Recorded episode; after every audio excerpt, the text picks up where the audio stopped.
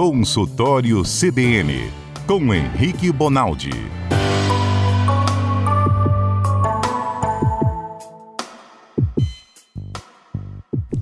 Doutor Henrique Bonaldi, boa tarde. Boa tarde, gente. Como é que vocês estão? Tudo bem? Tudo bem, graças a Deus. Natal, foi tudo certinho? Foi tudo bem, graças a Deus, tudo na mais santa paz. Que bom, vamos para essa última semana de 2022 conversando de saúde, alertando de saúde.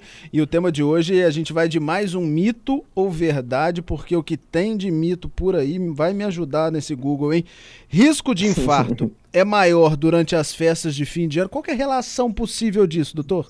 É maior. O número não é assombroso, não é algo que a gente deva se preocupar a ponto de ir em rede social, mídia, avisar e tudo mais, mas ele é maior. Por quê? É porque a gente descamba, vamos pensar assim no português, claro, duas coisas básicas. A primeira é descontrole das doenças que a gente tem. Então eu controlo menos minha pressão, menos meu diabetes, menos meu colesterol, por uma razão óbvia que é enfiar o pé na jaca, né? Todo mundo no final do ano tem um churrasco, tem um almoço diferente, geralmente a, a prática de atividade física ela para, então eu descambo o primeiro grande controle e sinal de que eu não vou infartar, que é controlar as minhas, as minhas doenças.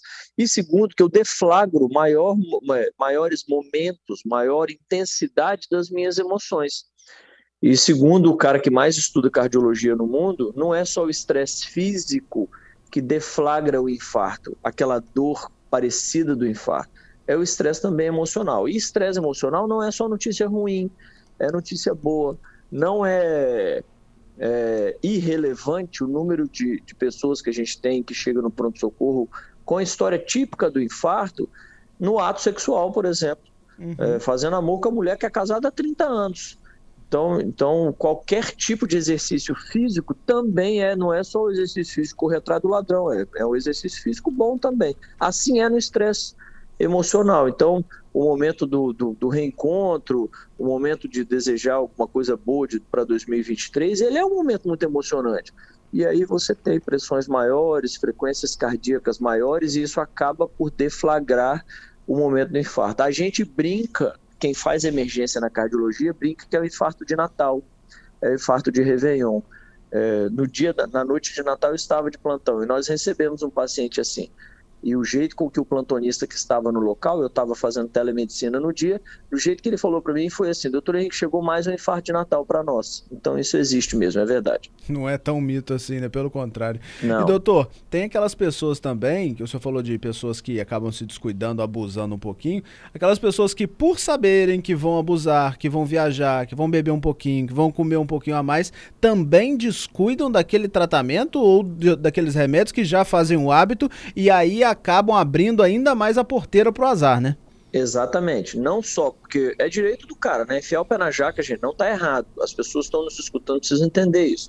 É melhor você errar do Natal até o Réveillon do que do Réveillon até o próximo Natal. Então, primeira coisa, calma.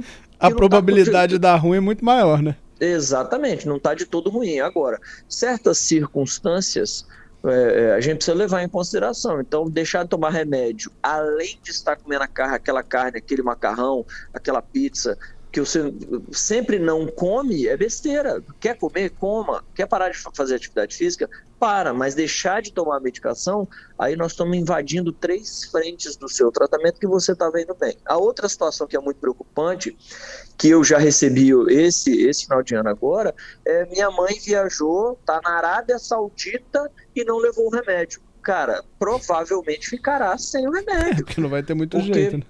Você imagina, se você, se você contar que em alguns, alguns lugares no país, é, é, municípios muito longes, é, remotos, que tem 10, 12, 8 mil habitantes, já não tem um remédio, blá, blá, blá. E quanto mais doente, quem está nos escutando sabe disso, quanto mais doente o cara fica, mais o remédio é difícil de encontrar, mais caro ele fica, mais a gente precisa correr atrás e avisar antes. Tem gente que precisa da farmácia cidadã, da farmácia especializada do Estado, que são medicações de alto custo. Então, quanto pior você tiver em, em, relação às doenças que você tem, mais difícil vai ser você encontrar o seu santo remédio em municípios deste país, com a receita que vale. Imagina na Arábia Saudita que meu carimbo não vale. Então, quem vai viajar, isso vale até fevereiro, gente. Quem está nos escutando vai viajar, faz um certo estoque. Não leva 30 comprimidos para 30 dias.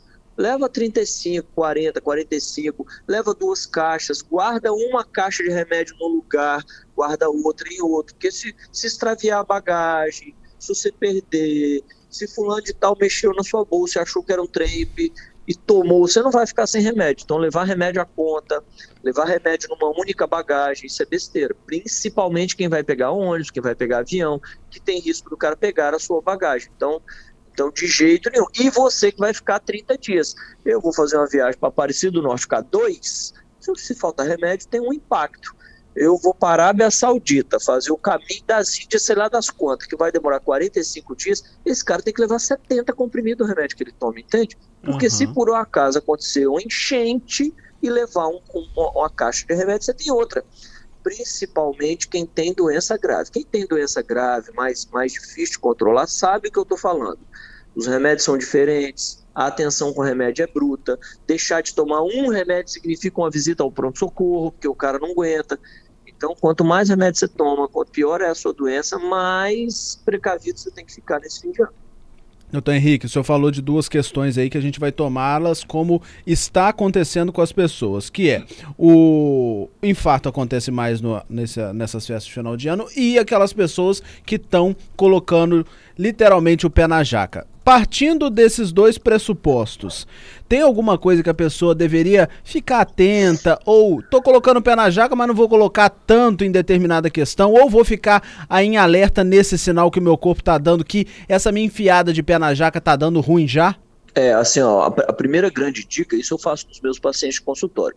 Eu não sou um médico que tira 100% do prazer do cara, porque senão ele, ele morre mais cedo tomando remédio. Então, então eu não faço isso.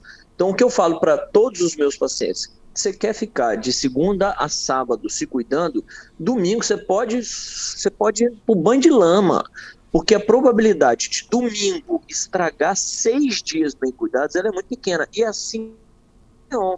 Você se cuidou do último Réveillon até este Natal, parabéns. Então, do Natal Réveillon, enfia o pé na jaca. Exceto nas medicações. A medicação hoje, tecnico, tecnologicamente falando, a medicação está muito bem desenvolvida. O cara consegue fazer um, um baita controle da pressão, do diabetes, do que ele tem, geralmente fazendo uso de medicação principalmente quem está infartado, quem tem o um coração mais fraco, principalmente para quem acabou de ter um AVC. Esses caras precisam ser medicados de uma forma muito rigorosa. Então, quer comer um trem diferente, quer parar de fazer atividade física, quer ganhar um quilinho, dois, não tem problema não, bicho, mas não deixa de tomar remédio. E remédio não é na hora que eu acordo.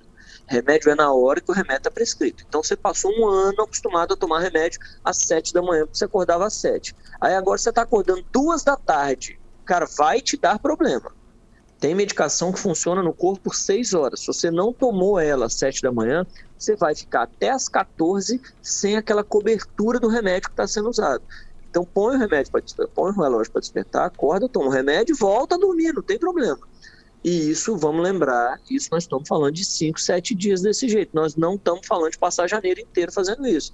Porque quem tem doença grave, ó, os infartados que estão me escutando sabem disso. Quem tem insuficiência cardíaca, quem infartou um dia, se esse cara descontrola mais do que 3, 4 dias, é danado para esse cara ir parar no pronto-socorro. Quer ver outro exemplo? Quem faz diálise. Quem faz diálise está me escutando aí, está tá lembrando disso.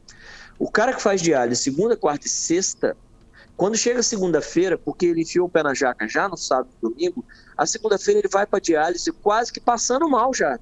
Então esse cara é um cara que a gente não deixa ele enfiar tanto o pé na jaca assim. Uhum. Então a, a, de, a depender do tipo de doença que você tem, quanto mais doença é pior, tem que manter bastante o uso de remédio e enfiar o pé na jaca cada vez menos. Mas é possível. Tomar cuidado com o é pé possível. e também com o tamanho da jaca, né, doutor? Exato. mais ou menos isso. Mas dá para enfiar o pé.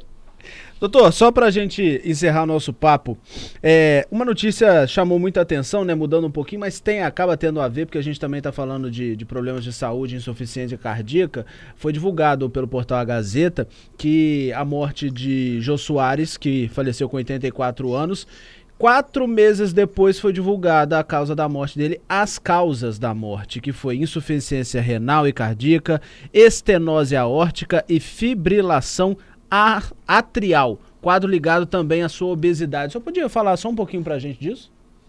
Claro, sem problema nenhum. Olha só. É, se vivermos igual Matusalém, por 400 anos, vamos desenvolver doença na válvula. Não tem jeito. Válvulas, gente, as válvulas do coração são quatro.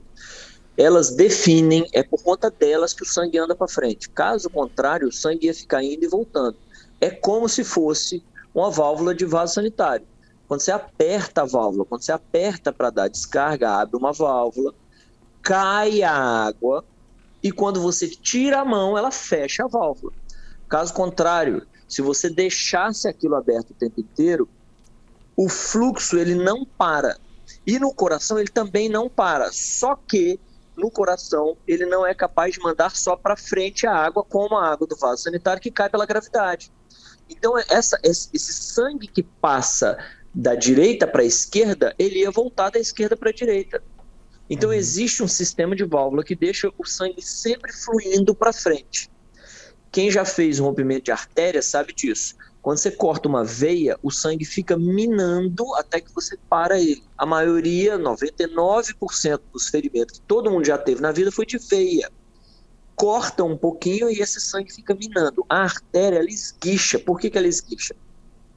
Porque na hora que o coração contrai, ele manda o sangue para frente. Quando ele relaxa, a válvula não manda ele para trás. Então fica um períodozinho, um tempinho, sem que o sangue flua. Uhum. Lá nos finalmente, lá onde o sangue é trocado, os nutrientes pelas coisas ruins, lá na célula, isso acaba perdendo força e esse fluxo ele vira contínuo, mas sempre para frente.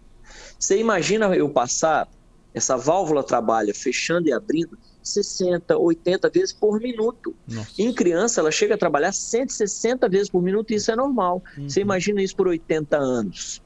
Nós estamos falando de, de, um desgaste que com o tempo ele vai sendo natural. Por isso que tem que ir no cardiologista depois de 45 anos. O que, que o cara quer ver no cardiologista depois de 45 anos de idade?